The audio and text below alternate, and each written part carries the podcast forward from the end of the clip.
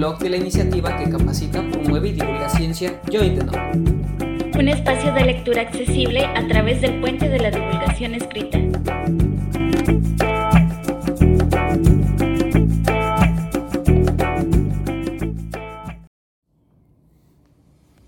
¿Qué saberes podrán ser preservados? ¿Hasta dónde rendirán nuestros recursos para mantener una actividad como la agricultura? Esas son preguntas que tocará responder en el marco de los próximos 30 años. Nos rodeamos de palabras complicadas muy a menudo. La palabra agricultura posiblemente es una de ellas. En un significado plano podríamos entenderla como la actividad que consiste en modificar el suelo para sembrar, desarrollar y cosechar alimentos de origen vegetal. Sin embargo, abordar esa palabra desde una definición tan escueta como la anterior podría restarle la verdadera importancia que debería tener para todas las personas. Hola, mi nombre es Juan Morales Trejo y les doy la bienvenida a un nuevo episodio de este podcast que surge del blog Conciencia. En esta ocasión vamos a platicar pues de saberes que están relacionados a eh, la agricultura en Veracruz. Y como tal, me gustaría darle la bienvenida a una amiga muy especial que nos acompañará en este episodio para platicarnos de sus experiencias y bueno, también de sus aventuras en torno a la agricultura. Hola Esme, ¿cómo estás? ¿Qué tal? Pues muy feliz de estar con ustedes compartiendo un poco de lo que he construido a lo largo de algunos años y sobre todo esta experiencia tan maravillosa que va vinculada con el trabajo con la tierra. Muchísimas gracias, Esme. Bueno, em, me gustaría que pudieras platicarles a las personas que nos escuchan, porque bueno, es importante que noten que las personas que regularmente platican con nosotros, si bien están enteradas del tema forman parte de diferentes contextos relacionados a la educación o a la ciencia dentro de nuestro, eh, dentro de nuestro quehacer en la región de Jalapa y, áreas cercanas en Veracruz. Eh, cuéntanos, tú eres maestra, ¿cierto?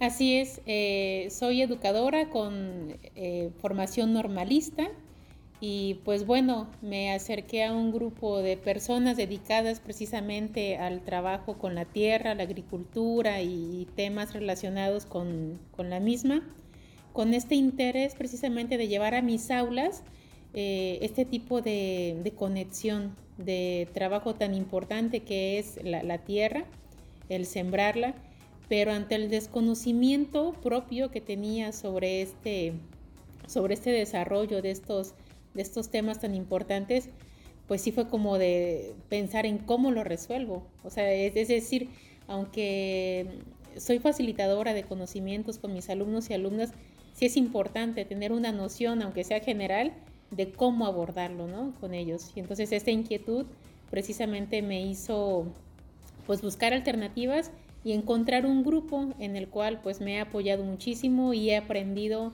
demasiado. Bueno, excelente, gracias Esme.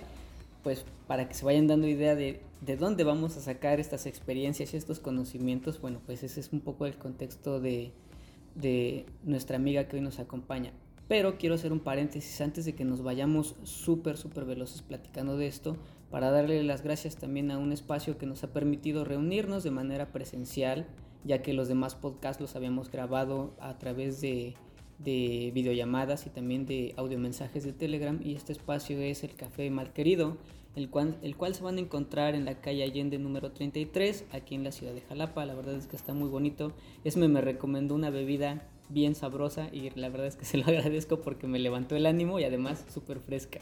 Así que bueno, dense una vuelta por acá, los, los van a encontrar en Facebook y en Instagram como Malquerido Café. Pero bueno, vamos entonces platicando. Esme, tú comentabas que encontraste un grupo un grupo para pues desarrollar experiencias. ¿Qué grupo es este? Eh, se llama Red de Huertos eh, Educativos y Comunitarios de Jalapa. Se conformaron hace seis años precisamente con la intención de apoyar a las personas que están interesadas en facilitar talleres, en aprender sobre temas de agroecología. Y pues bueno, en este transcurso también pues han ido organizando talleres ¿no? y otro tipo de actividades con la intención de acercar al resto de las personas a este tipo de conocimientos, experiencias y sobre todo de construcción de una propuesta diferente, que, que tenga como base sólida eh, el contexto inmediato en el cual nos encontramos y que no sea precisamente como estos eh, o estas grandes formas que manejan incluso empresas, ¿no? industrias o grandes eh, en grandes espacios. Desde un rinconcito que podamos tener en casa se puede hacer muchísimo. Bueno, y esos espacios que, que, menciona Esme, pues precisamente tienen que ver con montar huertos, ¿no? Trabajar directamente con la tierra, con el suelo, como lo menciono regularmente con mis alumnas y con mis alumnos. Y es que es una, son conocimientos que deberíamos de, tener muy en cuenta y más que nada en el, que, en el quehacer docente, ya que en algunos momentos Esme no me dejará mentir, pero regularmente he mencionado que los huertos son laboratorios vivientes, laboratorios de, donde podemos obtener un montón de, pues de conocimientos y experiencias. Si bien podemos abordarlo desde el tema de las ciencias naturales, pues también podemos encontrar temas sociales, culturales, una herencia total y más que nada en el estado de Veracruz, que bueno, es, es vasto y podemos encontrar un montón de cosas. Esme, ¿tú tuviste en algún momento contacto de, en tu infancia o tu familia con la agricultura? Eh, sí, sobre todo con mi abuela materna. Eh, siempre es como tomarla de, referencia el, trabajo que ella hizo por muchos años en, un pueblito cercano al puerto de Veracruz, Puente Jula se llama, y, y, el recordar, por ejemplo, determinados alimentos, guisos, eh, es eh, trasladarme inmediatamente a mi infancia, recordarla a ella, por ejemplo, cortando crucetas y prepararlas para mí, es, es añorarla tanto el hecho de que ya no esté viva y, llegar a consumir ese tipo de comidas es, increíble, es increíble. Y pues bueno, eso fue como la, experiencia, la referencia en mi infancia. Yo de manera directa al haber trabajado con, la tierra no lo hice, aunque mi mamá sí siempre estuvo muy interesada y hasta la fecha lo hace el sembrar eh, flores, hortalizas ocasionalmente, pero la verdad es que yo no tenía como un interés muy particular. Ya conforme fui avanzando en, mi edad y también gracias a la formación que tuve como docente, logré identificar la necesidad y la importancia sobre todo que tiene el, trabajar estos temas en las aulas y sobre todo creo que lo, lo, lo realmente esencial es que nosotros como personas lo llevemos a cabo de manera cotidiana. Si bien no, no en una forma sistemática, eh, pues sí hacerlo un poco por sentido común y ya de manera pues casi natural, ¿no? Es cierto.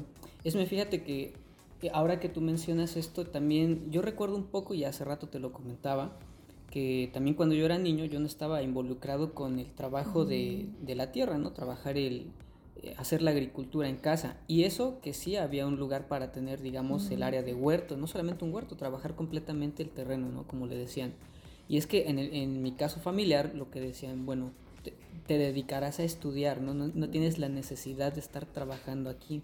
Es decir, eh, claro, no hablamos de trabajo infantil, pero son tareas familiares en las que regularmente podemos involucrarnos, pero hay una cuestión que aparentemente te empieza a, te empieza a dejar a la agricultura como algo ajeno a ti, ¿no? O sea, prepararte para ir a otro lado, prepararte para hacer algo quizá mejor que no involucre el trabajo en el campo. Y creo que esta idea poco a poco se fue dispersando por muchos lugares en los que precisamente eh, se te prepara o te preparas para estudiar para quizá hacerte ajeno a las tierras, ¿no? al suelo. Es decir, eh, lo vemos en las escuelas. Muchas escuelas tienen un espacio donde puedas sembrar. De hecho, no muchas escuelas no tienen espacios donde puedas ensuciarte con, con el suelo, ¿no? con la tierra. Se prioriza muchísimo, al menos lo he notado en las ciudades, el concreto, los lugares techados, cuando quizá podrías tener al menos un rinconcito, como tú lo dices, para tener unas macetas y practicar ahí la agricultura. Es más, una milpa, pequeña, tener maíz, calabaza, frijol, algo de temporada al menos, pero no lo hacemos. Hemos quedado quizá muy ajenos a esto.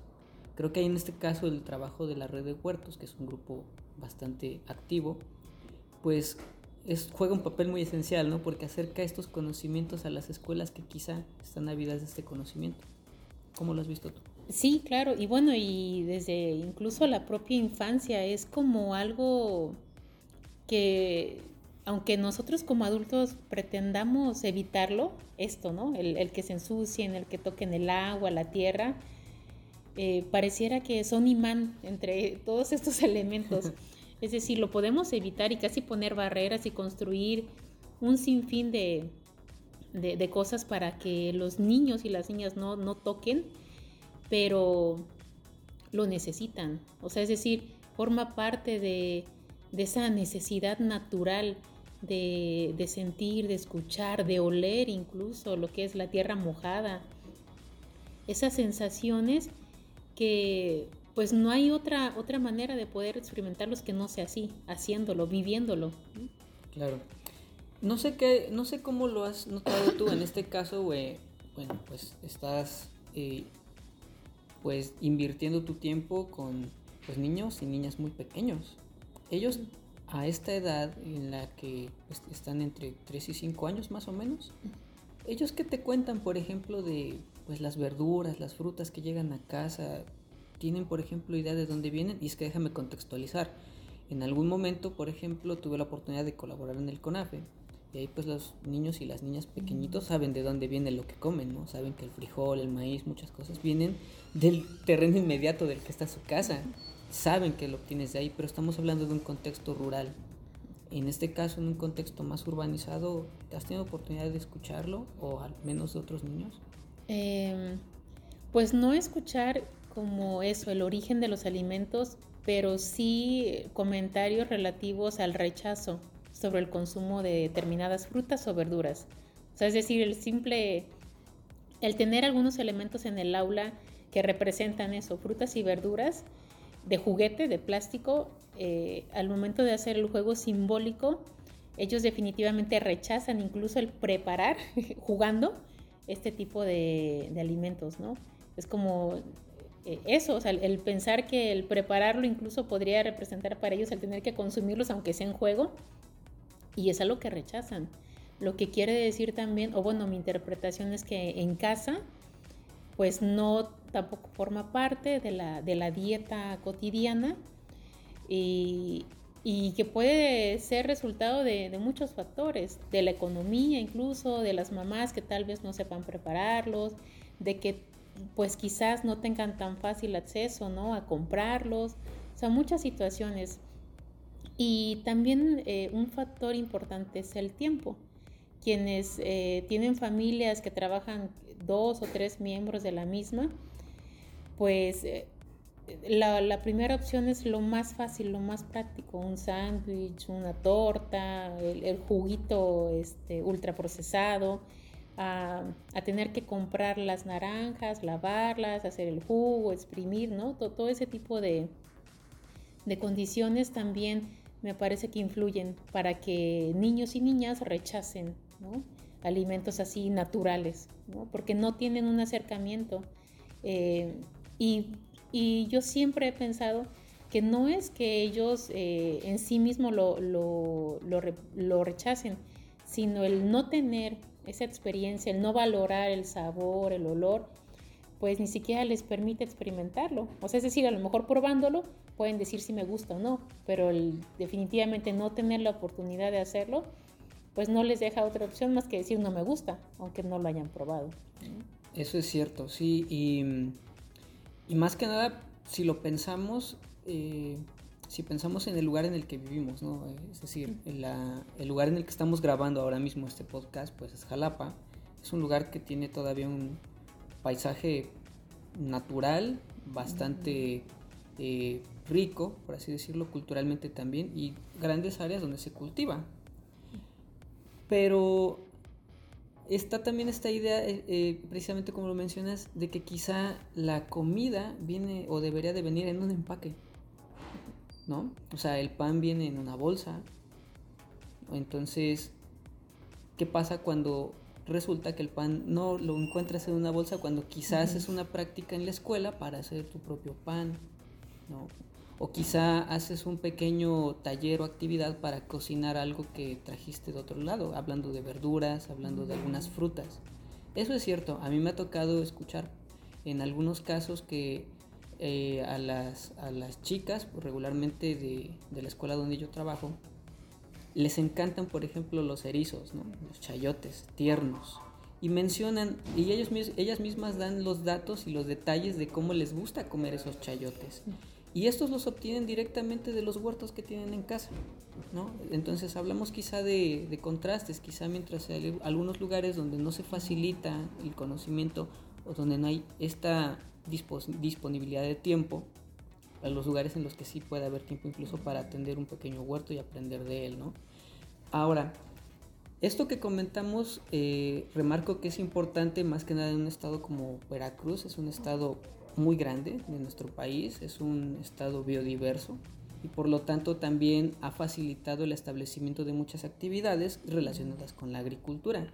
Por ejemplo, ¿qué opinas cuando consumimos regularmente café? algunas personas eh, todavía optan por ir por el del sobre porque es relativamente más fácil de, de conseguirlo incluso relativamente más barato. Mientras otras personas tienen las posibilidades de conseguir quizá el de grano, el que se produce. ¿Qué opinas? ¿Alguna vez te has preguntado cuál es el contexto o quizá por qué no logramos que las personas consuman lo, mismo que producimos en este, en este estado? Oh, es, es, muy complejo, muy, muy complejo porque bueno, precisamente eso, considerando la riqueza con la que contamos en el estado y precisamente que hay muchos lugares que, vaya, tienen como este sello cafetalero de, corazón, el que incluso, o sea, los propios lugareños no lo consuman es, vaya, no tiene como una explicación clara ni lógica. Pero sí, yo considero que es mucho el factor de la, de la publicidad.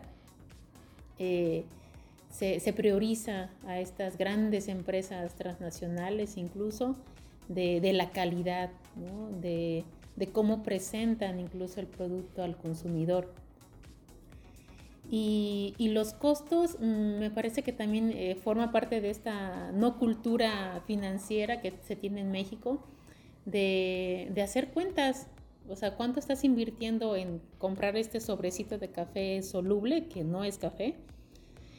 Em, y bueno, al sacar el costo al mes, pues eh, quizás permitiría al consumidor eh, tomar en cuenta que está invirtiendo más dinero del que probablemente pudiera destinar a comprar un café de grano molido. Y afortunadamente hay muchas opciones que van incluso también de varios, de varios gustos pero pues es una guerra también constante y una batalla que me parece que los, las personas que se dedican a esto, a la siembra y cosecha del café, también están precisamente llevando a cabo para reconocer el valor justo que tiene su producto, Y que en ocasiones pues no tienen otra alternativa más que ofrecerla a estas empresas transnacionales a un precio realmente raquítico con la pues con la intención de recuperar quizás un poco no la inversión que hayan hecho. Y también lo relacionado con el cultivo del mismo eh, estas alternativas de, preferir el café que, requiere más del sol aquellos eh, aquella especie que requiere de la sombra y que implica desde los costos, ¿no? Todo lo que tiene que ver con la pérdida de áreas verdes. O sea, sí es, es el, tema del café es, es muy, muy amplio. Y por otra parte, el hecho de que el, no se ofrezca o que el consumidor incluso no sepa de todas estas alternativas que pueden realizarse con el café, o sea, con la bebida ya del café, mezcladas con vinos, con, eh, o sea, en postres, o sea, no solamente es el, el, beber café como tal, o sea, desde las bebidas frías, toda la mixología del café y los métodos artesanales también, es algo tan rico que considero que deberíamos experimentar, o todos tener en algún momento esa posibilidad de experimentar esa gran gama de sabores y olores que nos proporciona el café. Eso tal vez pudiera abrir un poco más la posibilidad. Claro. Aquí esto quizá a mí me hace pensar en algo que sería como pues alimentarnos igual justamente, ¿no? O sea, ¿por qué, porque algunos tenemos acceso a algunas cosas y quizá algunos no tenemos acceso a otras?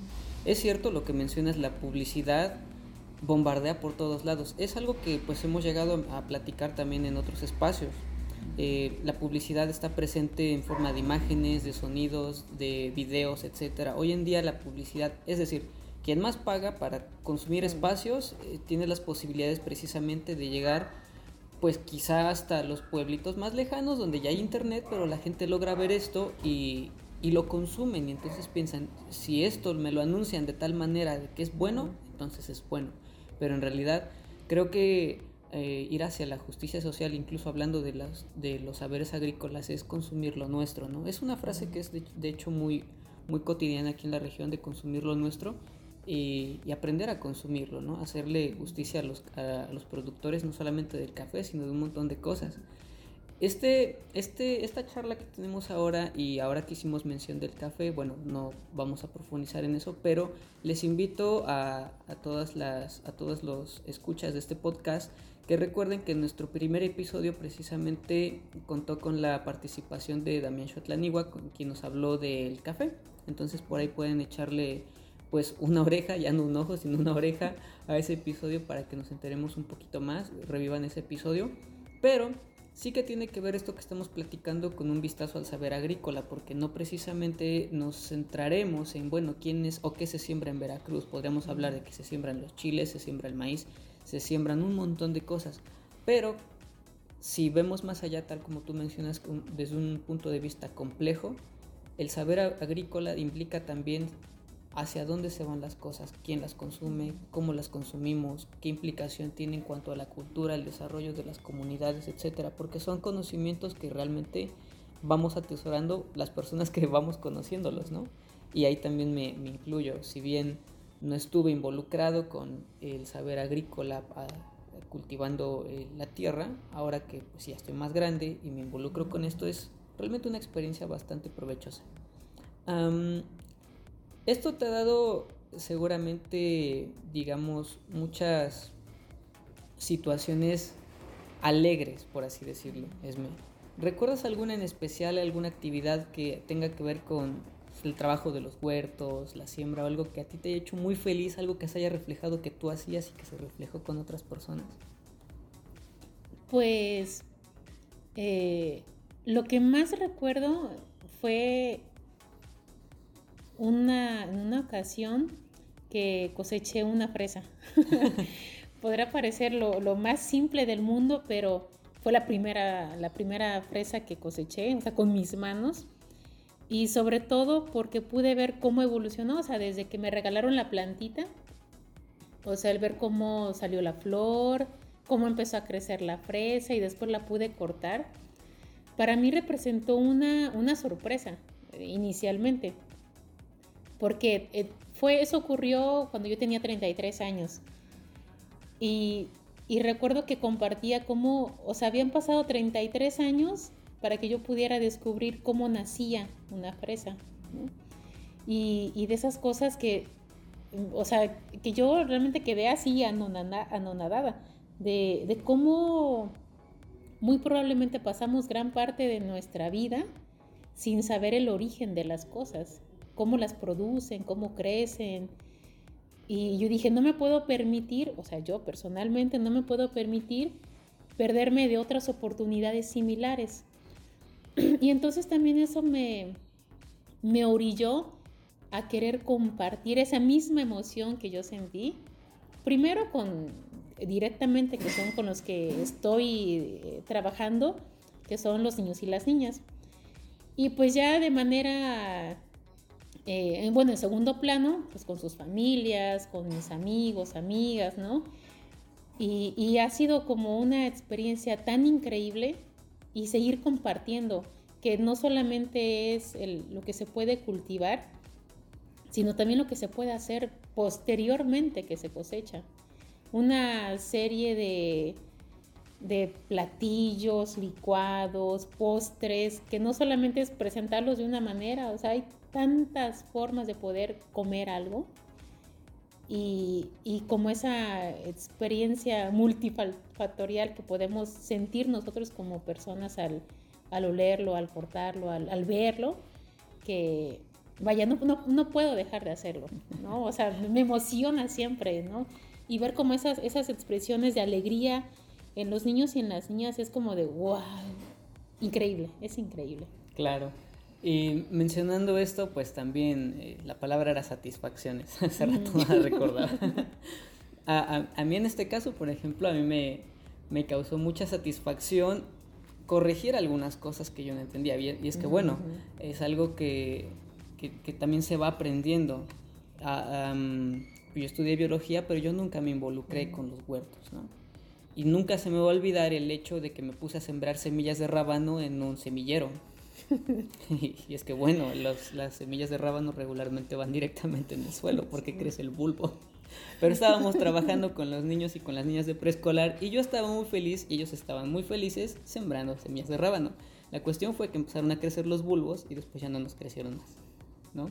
Porque estaban adentro del semillero. claro. Pero ellos eran felices y yo era feliz porque habían crecido unos bulbos pequeños. Y esas cuestiones de equivocarte y reconocer que dices, ups, esto no lo sabía, pero ahora ya lo sé. La verdad es que te hacen muy feliz. Y una más, cuando los chicos de la primaria estaban cultivando cilantros, no lo olvido, empezaron la época de cosecha y juntaban sus racimos de cilantro y habían decidido que ese cilantro lo iban a utilizar para una buena causa, la, la cual era eh, juntar recursos para que les construyeran un pasamanos nuevo. la cuestión es que me daba mucha risa porque llegaban los padres de familia, las mamás, los papás llegaban a recogerles y ya tenían listo el raban, los racimos de cilantro para vendérselos. O sea, no era como de quiere comprar, sino de mira lo que vas a comprar, ¿no? Entonces hicieron su cochinito para que les construyeran su, su pasamanos y bueno, estuvo súper genial. son satisfacciones que, bueno, uno no, uno no sabe que están ahí hasta que llegan, ¿no? Entonces es súper divertido.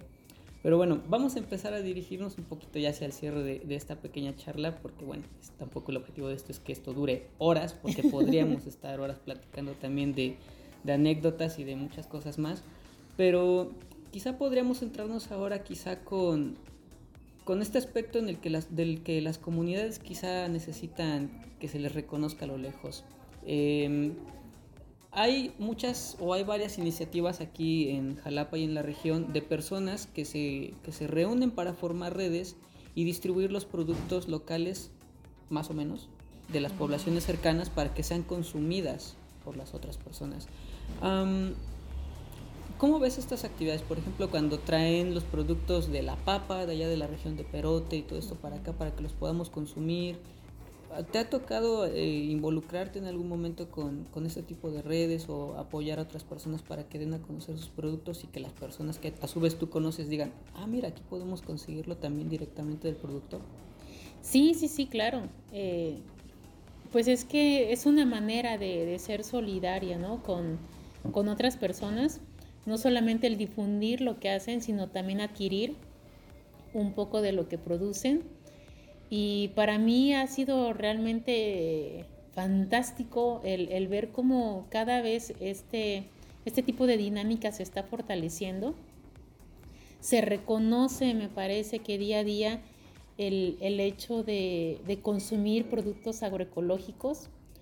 existe más conciencia de que a largo plazo eh, consumir este, este tipo de alimentos no garantiza, pero sí nos permitiría evitar ciertas enfermedades. Tampoco es garantía, obviamente, pero sí es como una, una opción que es viable también y que se está buscando la manera de poco a poco consumir lo más natural posible. Efectivamente, el, vivir en una, en una ciudad, aún con zonas marginadas, pues en ocasiones nos, nos evita bueno, provoca que no tengamos tan fácil acceso a determinados productos. Pero afortunadamente, pues bueno, ya la, conexión carretera incluso facilita el que podamos trasladarnos a algunos puntos a comprarlos o que también aquellas personas que los producen eh, tengan el acceso para poder hacerlos llegar a nosotros. Entonces sí, me parece que es una forma de fortalecer también la economía, de ser solidarios, ¿no? Esta famosa economía solidaria y desde luego que es posible hacer algo distinto. ¿no? Em, no es sencillo, efectivamente, por esas cuestiones también que, que, muchos consumidores se van por lo estético, ¿no? por el tamaño del producto, por la forma incluso. Eh, se tiene como una idea, me parece que falsa o un tanto errónea de que aquel producto que es más brilloso, más grande, es, es el más rico y lo cierto es que no, porque hay algunos procesos eh, no tan saludables que hacen que esta fruta o verdura esté así, ¿no? Tan hermosamente apetecible, pero que al desconocer precisamente cómo la están produciendo, pues nos arriesgamos, nos arriesgamos a, pues a muchas cosas.